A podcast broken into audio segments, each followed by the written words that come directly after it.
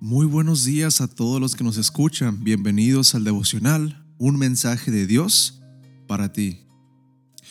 Hoy 24 de febrero tenemos el versículo diario en Isaías 31:5 que dice, Como el ave que protege su nido volando encima de él, así protegerá el Señor Todopoderoso a Jerusalén. La cuidará, la salvará, la defenderá, la librará. Y el título es La cortina que lo salvó. El viernes por la tarde, aquel pequeño y humilde templo ubicado en una zona rural quedó listo para el culto de sábado. Bancas limpias y perfectamente alineadas, el púlpito perfectamente centrado, las sillas organizadas para los oficiantes y una hermosa cortina blanca que cubría la parte de atrás de la plataforma. Al amanecer del día siguiente, los miembros de la iglesia comenzaron a salir de sus hogares para trasladarse al lugar donde adorarían a Dios. Pero mientras avanzaban hacia la capilla, las Fuerzas Armadas habían desplegado tropas en la región para perseguir a un grupo de rebeldes. El culto comenzó a las 9 de la mañana con cantos de adoración. El ambiente no podía ser mejor para aquel grupo de 44 personas. Las tropas avanzaban por tierra y por aire, usando helicópteros y artillados, el comandante que viajaba en la nave principal observó por los binoculares a un grupo de personas reunidas. Comunicó a las tropas de tierra y a las otras naves que había un objetivo militar. El protocolo acordado era lanzar una bomba y luego llevar a cabo una operación envolvente y finalmente verificar cuántos insurgentes habían sido dados de baja. El helicóptero principal se abalanzó hacia su objetivo y los hermanos advirtieron lo que estaba por pasar.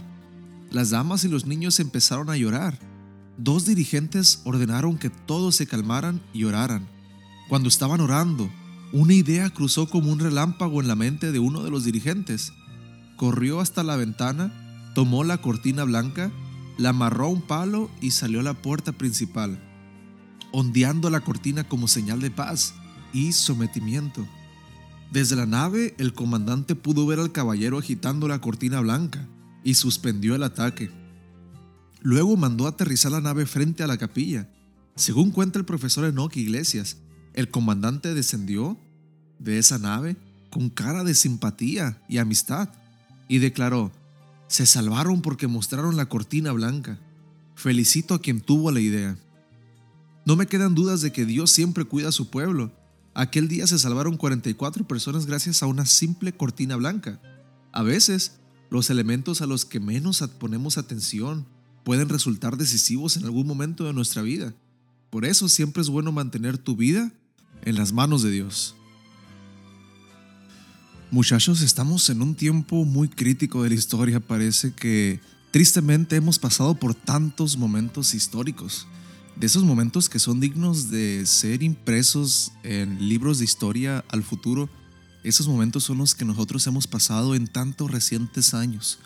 Hoy no es la excepción y nos levantamos con noticias de guerra, rumores de guerra, como lo diría la Biblia.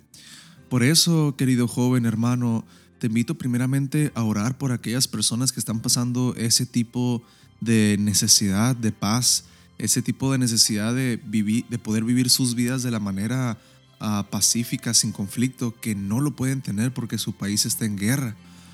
Primeramente hay que orar por todas esas personas, que haya una resolución del problema sin que muchas personas inocentes sean afectadas.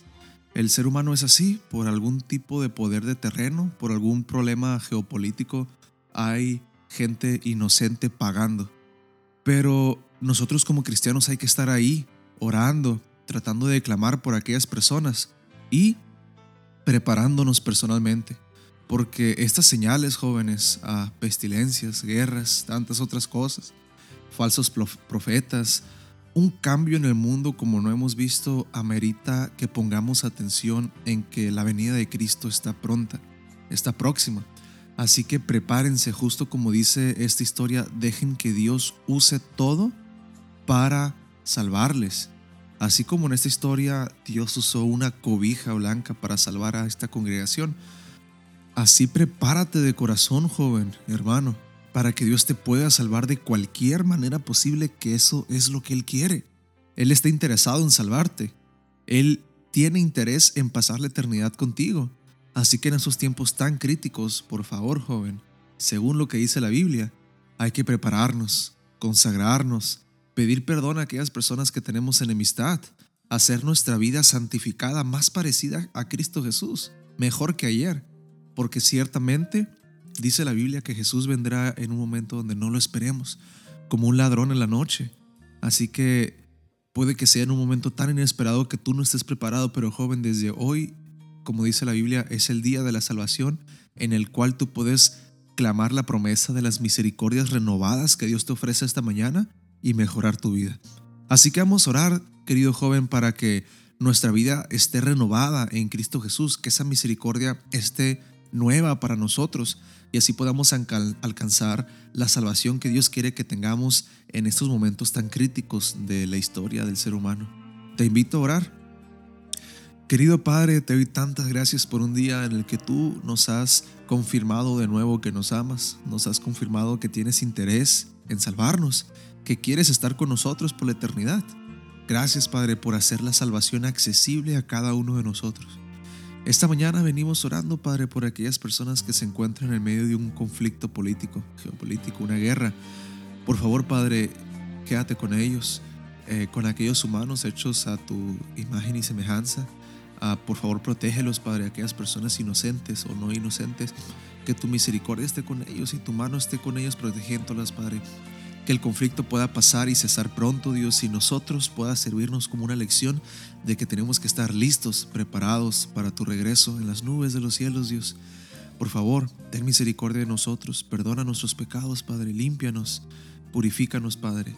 Ayúdanos a estar listos para recibirte como una iglesia pura, lista, Padre, preparada para ti. Así ayúdanos a hacernos como iglesia y como individuos. En el nombre de tu Hijo amado Cristo Jesús. Amén. Que Dios te bendiga, joven.